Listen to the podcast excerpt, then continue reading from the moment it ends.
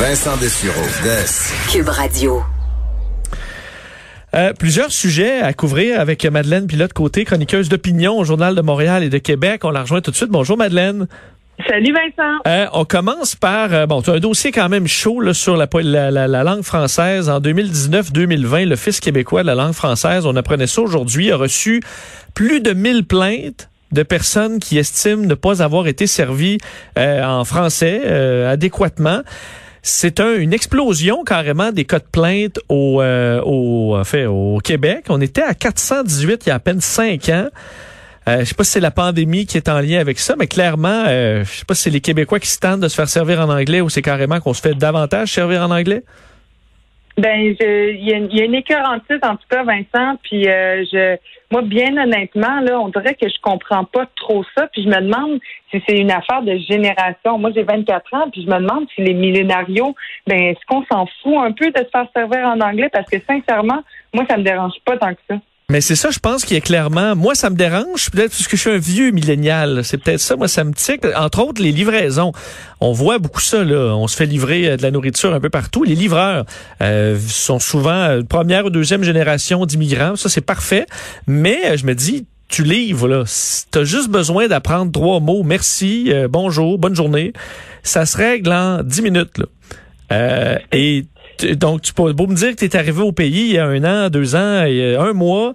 C'est quelque chose, tu vas en voyage quelque part, tu apprends des petites salutations de base et ça devient frustrant, je trouve. Bon, pour moi, ça devient frustrant de pas être capable de juste me faire dire merci, bonne journée en français pour ce genre de service-là. Mais toi, ça te dérange pas? Mais je peux comprendre que ça peut être hyper frustrant. Ce que j'ai l'impression, Vincent, là, c'est que bon, les, les plus jeunes personnes, c'est un peu comme le féminisme. Moi, j'avais eu la, la, même réflexion. C'est que tant que tu, tu le vis pas au quotidien, puis tant que tu vois pas euh, qu'on n'a peut-être pas gagné le combat encore, ben tu te rends pas compte de, l'ampleur du problème. C'était la même chose avec le féminisme pour moi. Moi, je pensais que, que l'égalité homme-femme était atteinte quand j'étais au secondaire parce que j'avais pas vu puis j'avais pas ressenti que c'était pas nécessairement atteint. Fait que je pense que c'est la même chose pour le français. Euh, pour quand on se fait servir en anglais, c'est comme si on se rendait pas compte vraiment qu'il y avait un problème. Je pense que c'est dû peut-être avec notre manque d'expérience de vie. Mais j'avoue que j'ai l'impression qu'à Montréal, il y a des endroits, euh, vu, que ça arrive, qui s'en, foutent, qui ont l'impression que c'est normal. Et en dehors de Montréal, il y en a qui s'en foutent parce qu'ils ont l'impression que ça n'existe pas.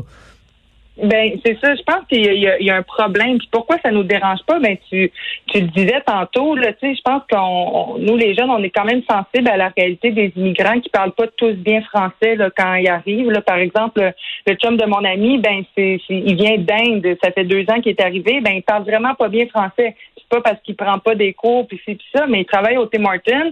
Puis ben c'est sûr qu'il sert ses clients en anglais. Tu sais, fait qu'après ça, oui, ça peut être dérangeant pour le client, mais je pense qu'il faut aussi avoir la capacité de se mettre l'autre bord puis de comprendre la, réalité. Ils pourraient apprendre des, des, petits mots effectivement, mais il faut quand même laisser la chance aux coureurs puis leur laisser du temps.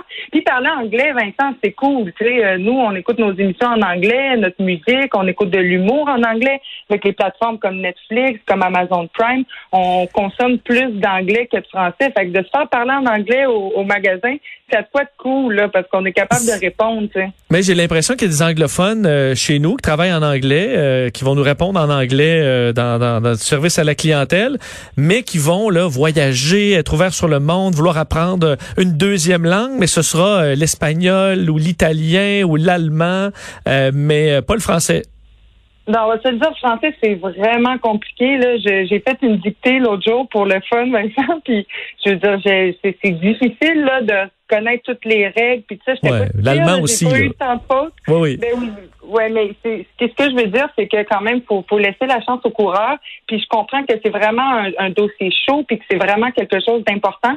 Puis sais-tu, je vais prendre la, la, la, je vais me faire une promesse à moi-même que d'essayer de voir, euh, de chercher plus pourquoi ça me dérange pas, puis de, de chercher mm. plus euh, si si je pourrait pas comme contribuer au fait que le français soit bien implanté au Québec parce que c'est vrai qu'on a peut-être un, petit problème à ce niveau-là. Parce que euh, j'ai l'impression, moi, quand ça, me dérange, là, ça, je me fais répondre en anglais. je sais pas comment réagir parce que je me dis, moi, le livreur dont je te parle, lui, il travaille, euh, il fait, je veux dire, il veut pas mal faire. Euh, j'ai pas le goût juste d'y répondre bête pour y répondre bête ou en français. Puis, euh, ce qui, c'est difficile de faire une, juste une remarque polie en disant, et c'est pas compliqué, là, juste me dire bonjour. Si tu vois que je réponds pas en français, ben tu diras aïe.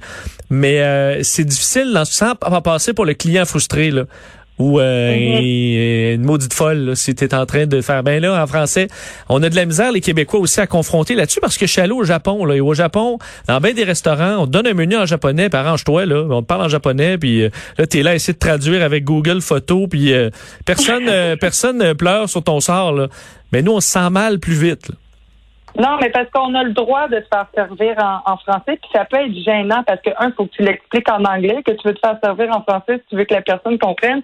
Puis il y avait une enquête du bureau d'enquête euh, qui était sortie à l'automne. Il est allé visiter 30 commerces puis ben la moitié des commerces y accueillaient en anglais, puis il y a même des fois carrément où c'était pas possible de se faire servir en français. Fait que ça peut être gênant là, quand tu parles pas bien hmm. anglais ou que tu parles pas anglais du tout, de demander ça. Puis en plus de devoir le demander en anglais, c'est quand même un droit fondamental. Puis euh, bon, je pense aux, jeunes qui ça leur dérange pas, mais oui, ça, ça, peut déranger à plein de gens. Puis c'est un droit vraiment, vraiment légitime. Fait que je comprends pourquoi il y a des plaintes j'espère que ça va se régler aussi. On reste à Montréal un peu parce que tu nous parles de villes progressistes qui pourraient euh, servir d'inspiration pour euh, la métropole? Ben oui, pourquoi pas? C'est euh, un article qui est paru dans le Devoir mardi cette semaine. Et puis, euh, c'est une chercheuse en sciences politiques à l'Université de Concordia qui s'appelle Megan Joy, qui euh, explore dans un article récemment publié dans le Urban Affairs Review. elle explore des, des, des, villes progressistes qui, qui pourraient nous inspirer parce qu'on sait qu'à Montréal, bon, les logements sont de moins en moins abordables, le transport en commun, ça, ça va pas super bien, euh, ça dessert pas bien. Il y a beaucoup d'inégalités, il y a beaucoup de gens qui retournent en campagne. Moi, il y a beaucoup de gens de mon entourage, de mon âge, Vincent, qui sont tannés de la ville, complètement écœurés de vivre un par-dessus l'autre. Fait que ça retourne euh, en banlieue, ça retourne en campagne. Je pense que la pandémie a moussé aussi ce, ce sentiment-là, ce besoin d'avoir de l'air libre. Mais je me demande s'il n'y a pas, on peut pas s'inspirer d'autres villes pour rendre Montréal meilleur. Parce que moi, je vis en ville, puis euh, j'ai, bien beau aller au parc La Fontaine, puis profiter beaucoup des espaces verts, aller au parc Mont-Royal. J'ai besoin d'une bouffée d'air frais. Puis il y a beaucoup d'exemples euh, de, de villes qui sont très intéressants. Par exemple, à Vienne, il y a environ la moitié des logements qui sont la propriété de la municipalité autrichienne. Fait que ça, ça permet de, de, réguler aussi l'augmentation des, des loyers, puis c'est pas, sont pas sujets aux aléas du marché. Garder des, garder des citoyens aussi dans le centre-ville, parce qu'il y a un problème dans bien des villes où on se retrouve juste avec des, euh, des, endroits en location carrément ou de la spéculation. Là. Ben oui, c'est ça, tu sais, puis euh, de, de, garder les de garder les quartiers euh, vivants, puis de, de garder vivants, ben c'est c'est d'avoir des logements, d'avoir des gens qui y habitent. Tu sais. il y a aussi des, ben, par exemple, la ville de Seattle, la taxe a été annulée, mais c'était une belle initiative, je trouvais. Il avait essayé d'implanter une taxe pour forcer les, les, grandes entreprises comme Amazon à financer les logements abordables. Fait qu'il faut vraiment, euh, faudrait que Montréal mette ses culottes, Vincent, puis euh, puis aide ses citoyens. Puis euh, il y a la ville de Cleveland aux États-Unis qui soutient des coopératives de travailleurs et des fermes urbaines. Donc c'est le temps là de, de rendre plus vert Montréal, de le rendre plus vivable, de, de le rendre vraiment plus intéressant aussi pour que des gens viennent y habiter puis qu'on veuille y rester. C'est vraiment important. Puis là, maintenant, il y a les euh, augmentations de loyer qui arrivent. J'ai reçu la mienne euh, cette semaine. Ça augmente de, ben, c'est pas pire. Ça augmente de 5 de mon côté. Mais ce que je veux dire, c'est que si ça augmente euh, trop là, de votre côté, là, vous avez un rôle à jouer pour pas que les loyers montent trop vite puis que ben on, se ramasse quasiment à la rue à plus pouvoir se trouver de loyer si votre loyer augmente trop, puis c'est pas dans les règles, s'il vous plaît, faites une plainte à la régie du logement pour vraiment qu'on réussisse à, réguler tout ça, parce qu'on a un rôle à jouer en tant que locataire, je trouve. Oui. Est-ce qu'il y en a quand même aussi qui, euh, moi j'en connais, là, qui gagnent très bien leur vie, puis euh, au bout de deux ans, leur propriétaire les augmente de 20 dollars, puis là on se retrouve devant la régie, euh, alors que eux, l'édifice, écoute, fait, va peut-être doubler de prix là d'ailleurs, parce que l'immobilier, il y a une frénésie. Est-ce que certains sont, euh, sont trop combatifs? Ben, ce, qui est, ce qui est glissant avec ça, Vincent, c'est que euh, quand, euh, même si tu as raison, tu fais une, plainte à la régie du logement, ça, ça, te fait une note au dossier. Fait qu'après ça, pour te trouver d'autres appartements, ben ça peut être un peu euh, hmm. tricky. Là, tu sais, c'est ça qui est poche. Fait que je, oui, je parle aux gens, puis on fait des plaintes à la régie du logement quand ça n'a pas de bon sens. Mais je parle surtout aux propriétaires. Là, faites pas, euh, faites pas des, des augmentations pas de bon sens, puis arrêtez de profiter des locataires, tu sais, parce que des fois on a peur, on sait pas comment faire. C'est beaucoup de, de temps d'investissement que de faire une plainte à la régie du logement. On sait pas comment s'y prendre. Fait que je pense que la responsabilité principale revient aux propriétaires de pas abuser de leur pouvoir. Et on termine avec un sujet euh, très intéressant parce que j'ai vu ça passer ce matin. je me dis oh non, c'est pas vrai. La coupe Longueuil, est-ce que c'est de retour? Est-ce que ce sera une nouvelle tendance? Ben, je pense que oui. Euh, il y a des stars qui l'ont adopté, euh, comme Rihanna, Miley Cyrus.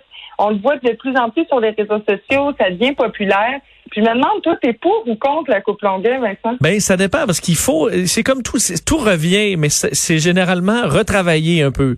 Euh, donc là, il faudrait que j'en revoie, là, mais je suis pas complètement contre, mais ça va prendre une touche de modernité. Ben, c'est ça, c'est cyclique, puis je pense que la mode, c'est cyclique. Puis je pense que, ben, en tout cas, de ce qu'on voit avec euh, Rihanna, Miley Cyrus, moi, j'ai une amie qui porte fièrement la coupe longueuil. Puis c'est, c'est, c'est quand même stylé. Là. Moi, je trouve pas ça, euh, je trouve pas ça laid.